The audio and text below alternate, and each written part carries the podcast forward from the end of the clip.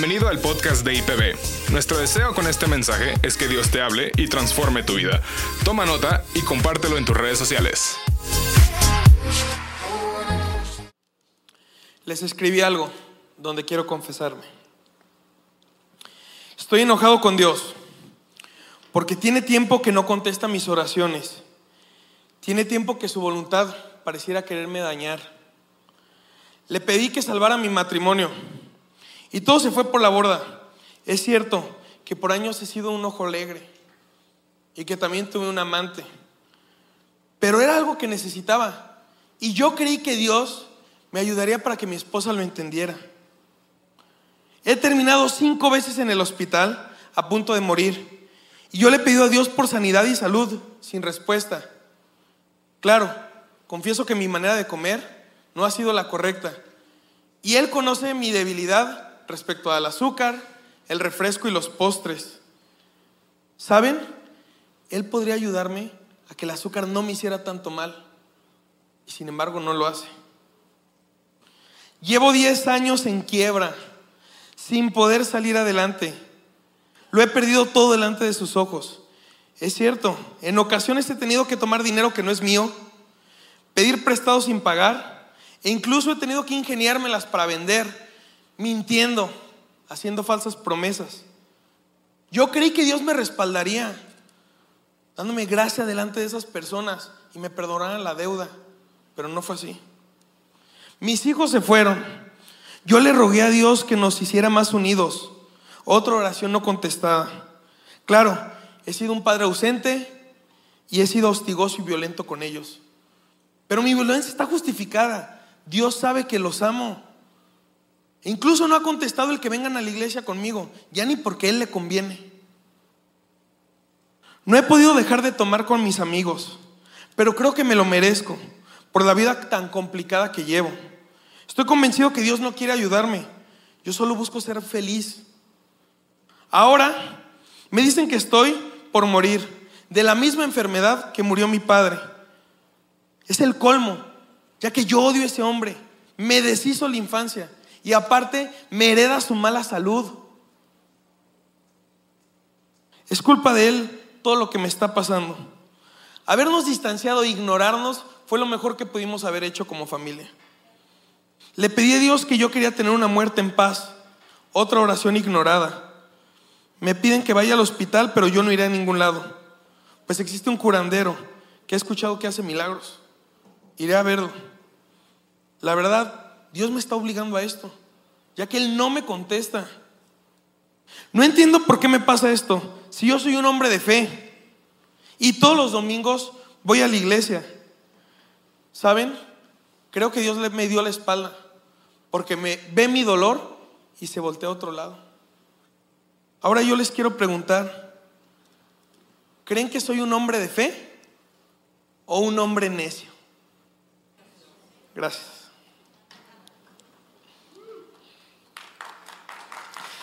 ¿Qué tal iglesia? ¿Cómo están? Yo soy Diego Willy y el mensaje que hoy tengo para compartirles en ningún punto es sencillo de dar. La semana pasada estamos hablando de las recompensas temporales, de todas esas bendiciones que Dios tiene para nosotros mientras estamos en este mundo, en este plano. Y la verdad es que cuando yo lo escuché, yo dije, yo quiero esas promesas. Claro que yo quiero todo eso que Dios promete no solo para la vida venidera, sino desde ahorita. Sin embargo, también es cierto que haciendo ciertas cosas, lejos de adquirir y retener las promesas, nosotros mismos estamos causando que se vayan. Luego podemos caer en la ingenuidad y comodidad de culpar a Dios. Sin reconocer que es uno el que muchas veces está haciendo que las cosas no salgan adelante. Y le pido a Dios que abra nuestro corazón, porque a lo largo de este mensaje nos toca recibir y ser confrontados. Y para empezar quiero citar un pasaje que está en Ageo, si me pueden ayudar. Fíjense, desde ahí, cuando yo lo leí dije, ¡ay, qué incómodo compartir eso! Porque a mí mismo me pega. Dice, no han, han sembrado mucho, pero cosechado poco. Comen, pero no quedan satisfechos. Beben, pero aún así tienen sed. Se abrigan, pero todavía tienen frío. Sus salarios desaparecen, como si los echaran en bolsillos llenos de agujeros. ¿Alguien se ha sentido así? Que come sin ser saciado, descansa o duerme sin realmente sentirse recuperado, que se abrigan y siguen teniendo frío, o que trabajan y trabajan y trabajan y ganan apenas un dinero, algo en particular, y se vuelve a ir. Tal cual como dice este pasaje, pareciera que cae en bolsillos rotos, con agujeros. Cuando yo lo leí dije, ay, yo he estado ahí muchísimas veces. Les voy a decir algo, es cansado. Hay una cita de Pablo que dice, he aprendido a vivir en escasez y en abundancia, con el estómago lleno y con el estómago vacío. Pues bueno, yo soy como Pablo, pero más descarado. Yo he aprendido a, vivir en obediencia y he aprendido a vivir en desobediencia. ¿Por qué? Porque de verdad les puedo decir que en temporadas de mi vida he cosechado lo que es poder obedecer a Dios, los frutos de vivir conforme a lo que Dios manda.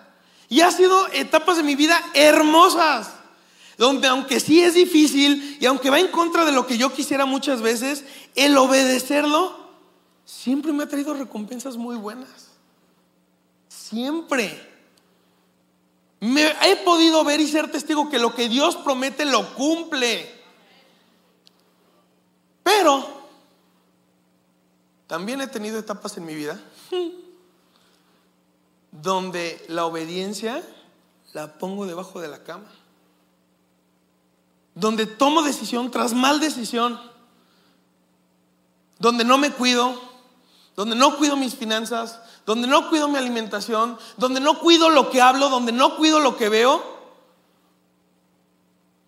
Y también me ha tocado ver cómo mis bolsillos se agujeran y todo lo que Dios derrama se va. ¿Ustedes han estado ahí? Porque no quiero ser el único que ve en esa situación.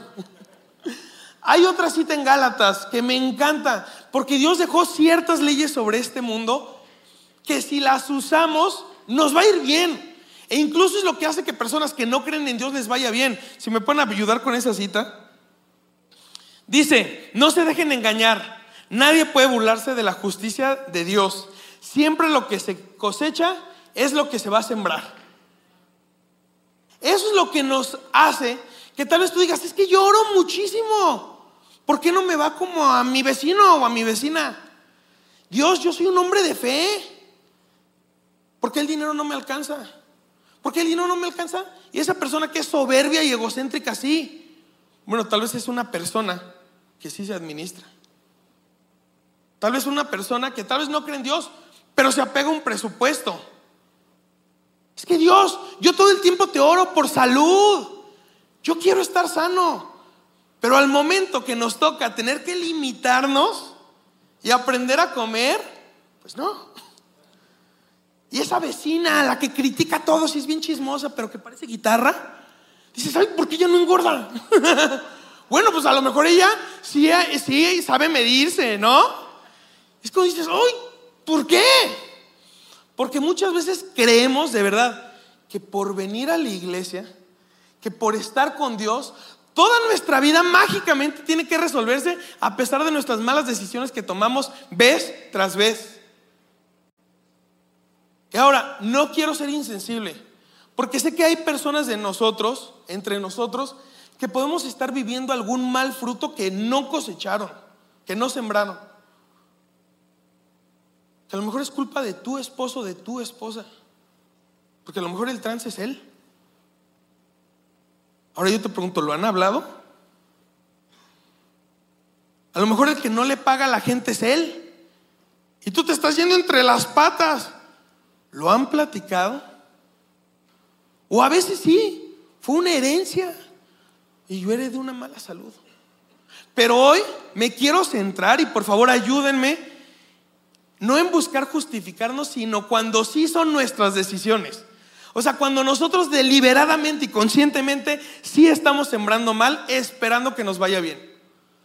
O sea, cuando nosotros de verdad somos quien le está pasando las tijeras al bolsillo, con nuestras actitudes y con nuestras acciones, robando, transeando, utilizando a Dios,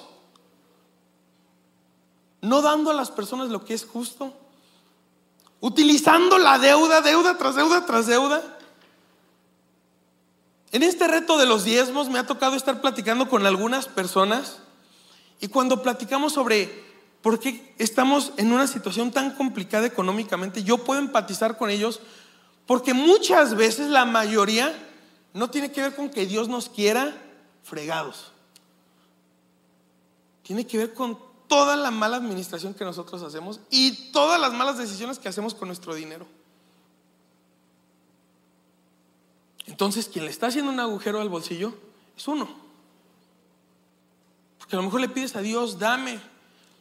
Pero cuando ves la necesidad, prefieres voltearte. A lo mejor le pides a Dios, Dios, dame. Pero cuando te toca repartir en casa, repartes lo mínimo y todo para mí, a escondidas. Esas son cosas que nos van a robar las promesas. Esas son cosas que nos van a llevar, robar toda la recompensa temporal. Pero Dios tiene un camino para ayudarnos. Y hablando específicamente de las recompensas temporales, es a través de la obediencia. Si me pueden ayudar con la cita de Lucas, por favor.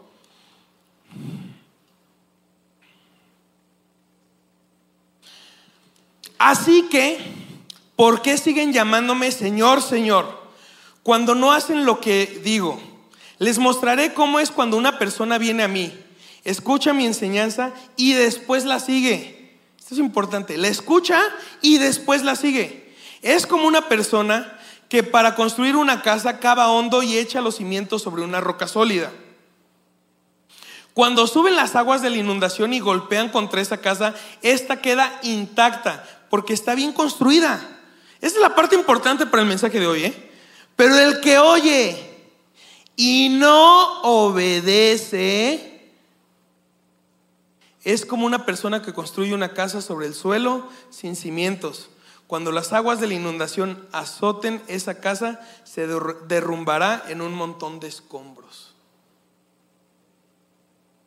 Porque de verdad, a veces creemos que venir a la iglesia y escuchar ya nos arreglará la vida. A veces creemos que el simple hecho de leer la Biblia ya nos va a arreglar la vida. Pero aquí Jesús lo dijo. El que oye y hace sigue, ejecuta, obedece. En ese momento es cuando las promesas de Dios se abren. Pero es más fácil y más cómodo nada más decir, pues, ¿por qué Dios? Domingo, todos los domingos estoy ahí. Todos los domingos. Incluso falto al trabajo por estar ahí en tu casa.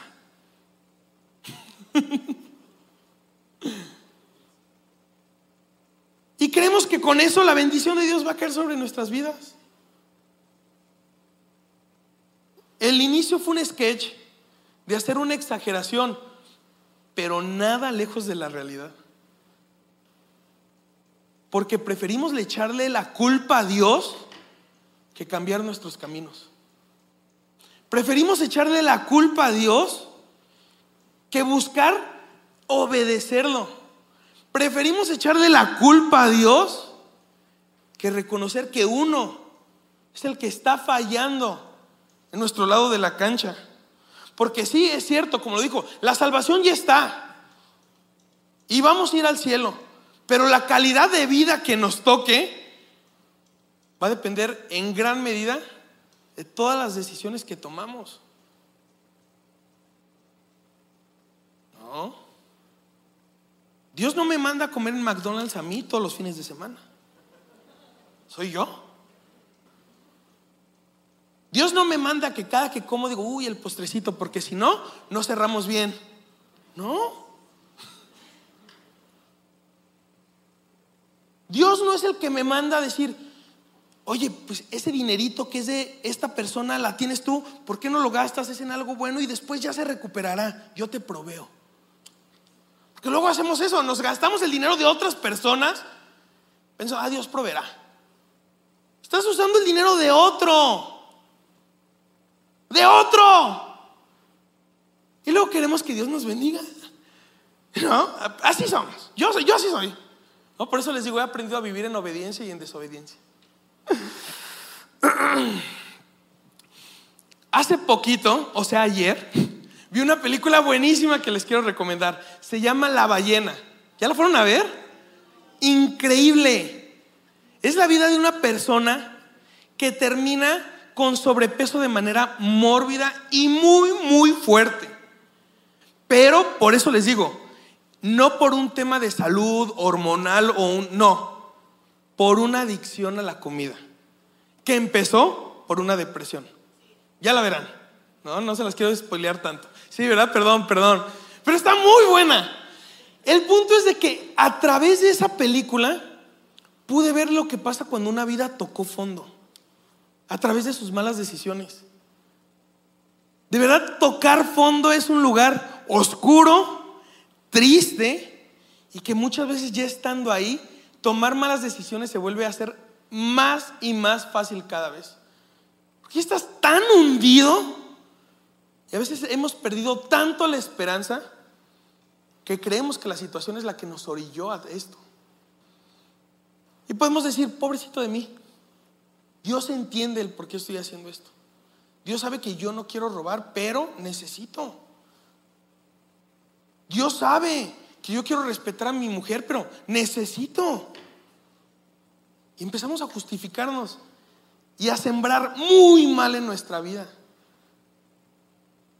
Entonces, ahorita yo le pido al Espíritu Santo, y es un buen ejercicio que nos revele Dios, ¿qué estoy sembrando mal en mi vida?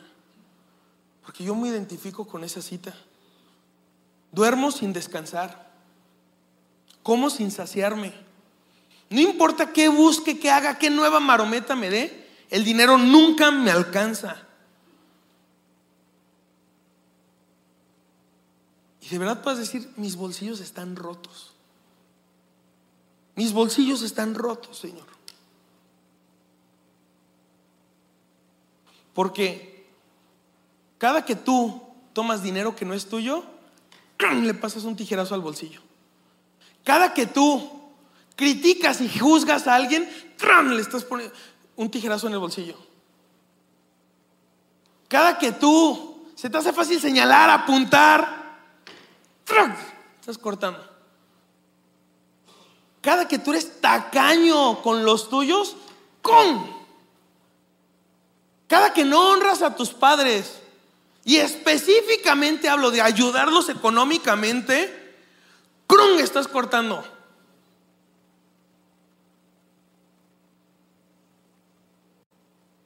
Y eso hace que no importa qué bendición venga sobre nuestra vida, se va a ir. Y no sé si les ha pasado el dinero mal habido se te va entre los dedos. Ese dinero que ganaste por una transilla se te va. No te dura nada. Yo lo he vivido. Yo creo que muchas personas lo han vivido y la Biblia nos advierte de esto. Me encanta que cuando alguien me dice es que estoy batallando con el trabajo y el dinero, yo siempre le digo, lee Proverbios 3. ¿Por qué? Porque habla muy duro sobre el trabajo. Hay una parte donde dice que a mí me da miedo esa cita porque si yo no me pongo las pilas puedo ser muy flojo. Donde dice un poquito más de dormir, un poquito más de almohada, un poquito más de cama y la pobreza te asaltará, te va a tomar entre sus brazos. Y luego hacemos lo mismo. Dormimos, nos consentimos, nos chiqueamos y luego, Dios, ayúdame, ¿por qué no me bendices? Porque de verdad es muy fácil echarle la culpa a Dios. Aquí mi pregunta es, ¿ya te acostumbraste a vivir así? Porque eso es lo peligroso. Yo me acuerdo cuando fui por primera vez a un, ¿cómo se llama? Un nutriólogo y me corrigió la dieta. Y después de muchos años supe lo que se sentía no tener el estómago inflamado. Yo ya me había acostumbrado. Fue como, ¿qué es esto? ¿Será que ya nos acostumbramos, ya nos acostumbramos a vivir entre deudas? ¿Será que ya nos acostumbramos a vivir mal con algún padecimiento de salud otra vez por nuestra culpa, por nuestras decisiones? ¿Será que ya nos acostumbrado, acostumbramos a vivir peleados con alguien con quien no deberíamos de estarlo? Tal vez tu hermano, tal vez tu hermana, tu pareja, tu hijo, tus papás? ¿Será que ya te acostumbraste al lodo? ¿Y ahora ya volviste de esto la normalidad? ¿Será que ya te acostumbraste a vivir endeudado? O desde el fondo dices, ya estuvo Dios, ya me cansé, ya me cansé. Yo no quiero vivir así. Estoy harto, estoy harta de que mi rutina sea esta. Estoy cansado de tener que llegar al primero de mes, que se acerque y sentir el estrés de todos los meses. Ya me cansé de irme de vacaciones o de darme un gusto, de darme un premio a expensas de abrir otro hueco ya. Porque eso se llama tocar fondo. Y a veces tocar fondo es la mayor bendición que nos puede pasar. Le huimos tanto, pero a veces es lo mejor que nos puede pasar, el tocar fondo. Y el darnos cuenta, si no hacemos algo, se nos va a acabar el corrido. Yo he tocado fondo también, como ustedes. Y la esperanza para nosotros como cristianos, la esperanza para nosotros en el amor de Dios, es que en el fondo, ¿saben a quién me he encontrado? Jesús. Ahí en el fondo, entre toda la podredumbre de mis decisiones, entre toda la cosecha de mis malos actos, Ahí me he encontrado a Jesús. Le dije, ¿tú qué haces aquí? Tú no deberías de estar aquí conmigo. Tú no deberías de estar en este lugar. Y es hermoso que a través de su palabra he aprendido que Él dice, vine por ti.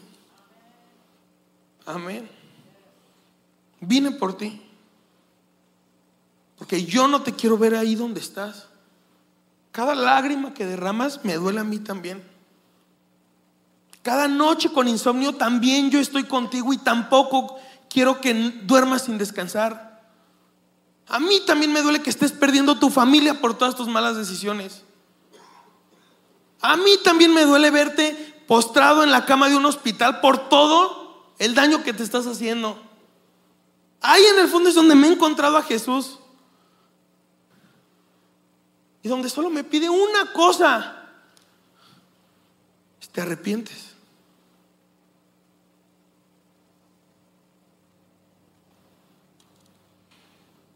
Porque luego creemos que después de tantas malas decisiones, Dios ya nos dio la espalda.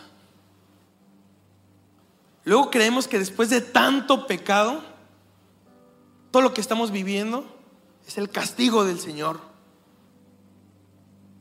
Entonces ya nos da pena acercarnos a Él. O nos creemos indignos. O nos volvemos tan cínicos que mejor ahí en el fondo nos ponemos a escarbar más. Pero Dios ya tomó una decisión respecto a nuestro pecado.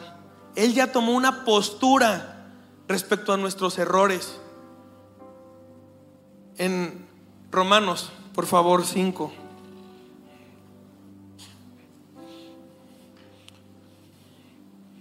Romanos desde el 6, por favor.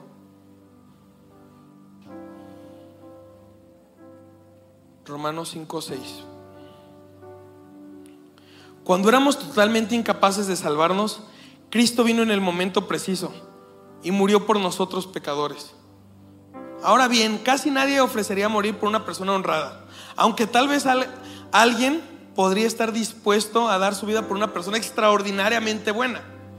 Ahora sí, el bueno para nosotros es un mensaje lleno de esperanza.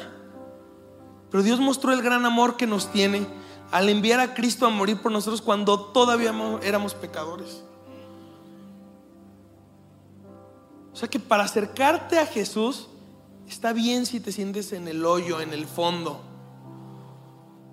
Ahí es donde más fácil te vas a encontrar con Él. La verdad. Porque cuando estamos tan arriba muchas veces nos llenamos de una soberbia que nos impide verlo. Nos llenamos de tantos afanes que otra vez ahí vamos como buzos. Ay, jole. Y otra vez ahí te lo encuentras.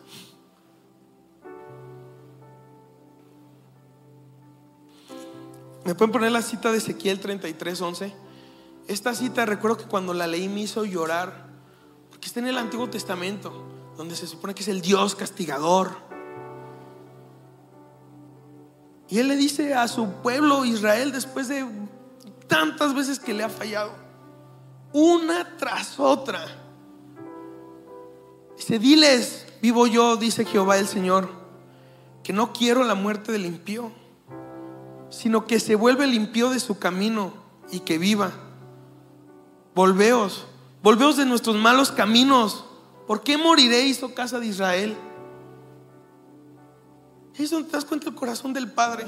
Yo no quiero que te mueras. Yo no quiero que coseches esas cosas malas. Yo no quiero esa tristeza con la que estás pasando. Yo no quiero esa ansiedad por la que estás atravesando. Yo no quiero que si de por sí la vida es dura, tú todavía te pongas más peso. Pero arrepiéntete de tus caminos. Una cita que para mí refleja esto es la historia de Saqueo en el Evangelio. Saqueo, este cobrador de impuestos que le roba a la gente. Llega Jesús y Saqueo se sube a un árbol. Desde ahí lo intenta ver. Jesús ya sabe que está ahí. Jesús se acerca, se acerca donde está él, le grita desde abajo y le dice, Saqueo, baja, porque voy a comer contigo. Se invita a tu casa, se invita a tu vida. Se Jesús se invita a tu agenda.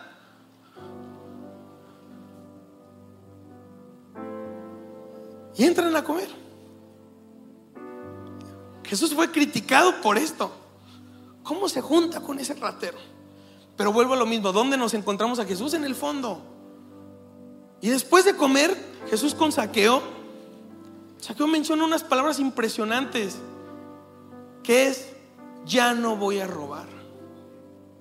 Y a quien le he robado le voy a regresar su dinero. ¿Saben por qué? Porque eso pasa cuando pasas tiempo con Jesús. Eso es lo que pasa en una vida que pasa tiempo con Jesús.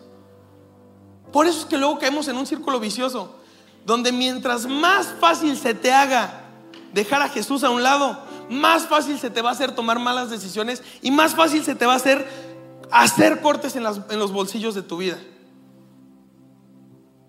Y se los digo yo, que soy especialista en decirle a Jesús, ahorita no estoy muy ocupado. Ahorita no, porque tengo que atender todas las bendiciones que me diste. Y luego se me hace bien fácil empezarle a fallar, claro. Y luego se me hace bien difícil acercarme porque, claro, estoy lleno de culpa. Traicioné a quien me ama. Pero gloria a Dios que Él dice, porque cuando tú no eres fiel, yo sigo siendo fiel. Y sigue invitándose a mi agenda vez tras vez. Entonces, iglesia, ¿qué necesitamos en nuestra vida hoy? Si tú como yo te identificas y dices, yo he tomado malas decisiones. Yo soy ese que se siente en el fondo, yo ya me cansé, estoy harto. Una buena idea es pasar tiempo con Jesús, principalmente. Siéntate a comer con Él. Ora, lee la palabra, platica con Él mientras vas en el tráfico. Llega a tu casa y ponte a cantar canciones, no sé. Dile a Jesús, sí quiero pasar tiempo contigo, ¿qué hacemos? Y vas a ver que Él te va a decir, "Mm, yo sé cómo. Dos, hagamos actos de arrepentimiento. El arrepentimiento no es solo saber que estás haciendo algo mal, no solo sentirte mal por haber hecho algo mal, es cambiar de dirección. Yo iba para acá, me arrepiento Jesús y reconozco que mis caminos no estaban bien. Que tal vez ese atajo que quería tomar no es el mejor. Digo, perdón Señor. Y otra vez, ¿dónde están tus caminos, Padre? ¿Qué es lo que hizo Saqueo? ¿Para qué? Para que si tú robabas ya no robes. Si tú transeabas ya no transees. Si tú usabas el dinero de otras personas ya no lo tomes. Lo que sea que ahorita el Espíritu Santo te diga, ahorita tu corazón, esto es lo que estás haciendo, es decir, perdóname, papá, ya no lo quiero hacer. Luego viene algo hermoso, que es, usa el Espíritu Santo. Él es tu ayudador, Él es tu consolador. Hace poquito platiqué con Robbie.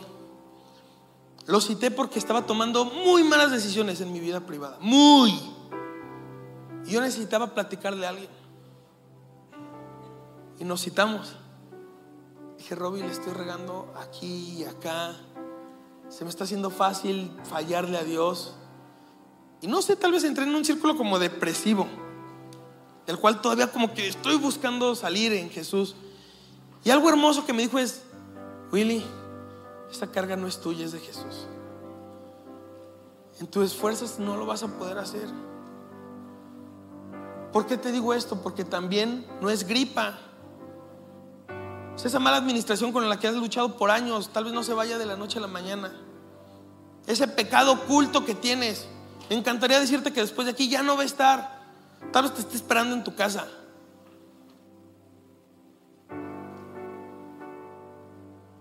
Pero Dios promete acompañarnos en ese proceso.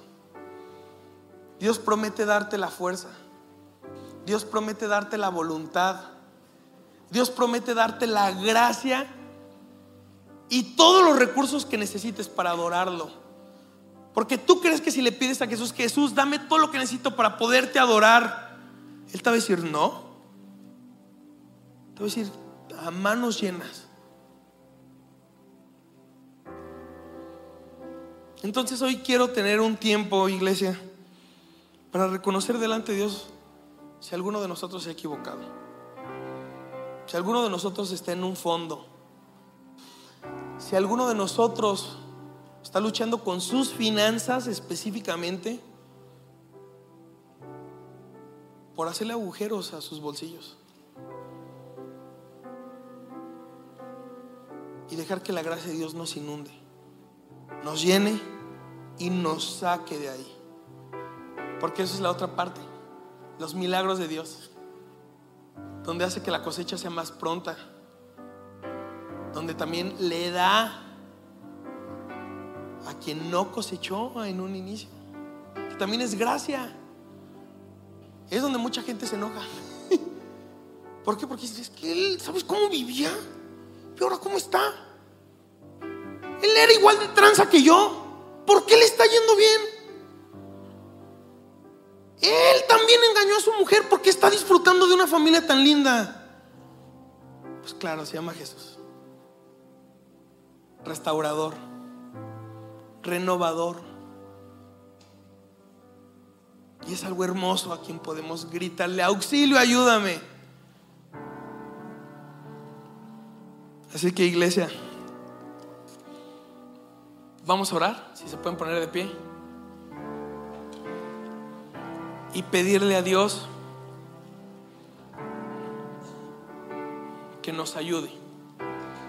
Pedirle a Dios perdón. Reconocer nuestros errores. Y dejar que Él haga la obra. Y en el proceso cambiar de dirección. Señor, damos gracias por este tiempo. Te damos gracias por tu enorme amor, Señor. Damos gracias porque tú nos amas y porque tú no eres indiferente a nuestro dolor, no eres indiferente a nuestra necesidad. No eres indiferente, Padre, a cada lágrima que tenemos, a cada noche de insomnio, a cada ansiedad que nos da. No eres indiferente. Te pedimos, Señor, que nos cubras, que nos ayudes. Reconocemos, Padre, que hemos podido fallar delante de ti. Reconocemos que hemos dicho cosas que no debíamos de decir. Que hemos visto cosas que no debíamos de ver. Que hemos hecho cosas que no debíamos de hacer. E incluso que hemos fantaseado con cosas que no debíamos de pensar o imaginar. Padre, te pedimos perdón por las veces que hemos robado, por las veces que hemos transeado, por las veces que no hemos honrado las bendiciones que nos das, por malgastar todo lo que das a nuestra vida, por no cuidar nuestra salud, por no cuidar nuestro cuerpo, por no cuidar las relaciones que tenemos, por no cuidar a nuestra pareja, por no cuidar a nuestros hijos por no cuidarme a mí, tal vez por no descansar. Te pedimos perdón, Señor.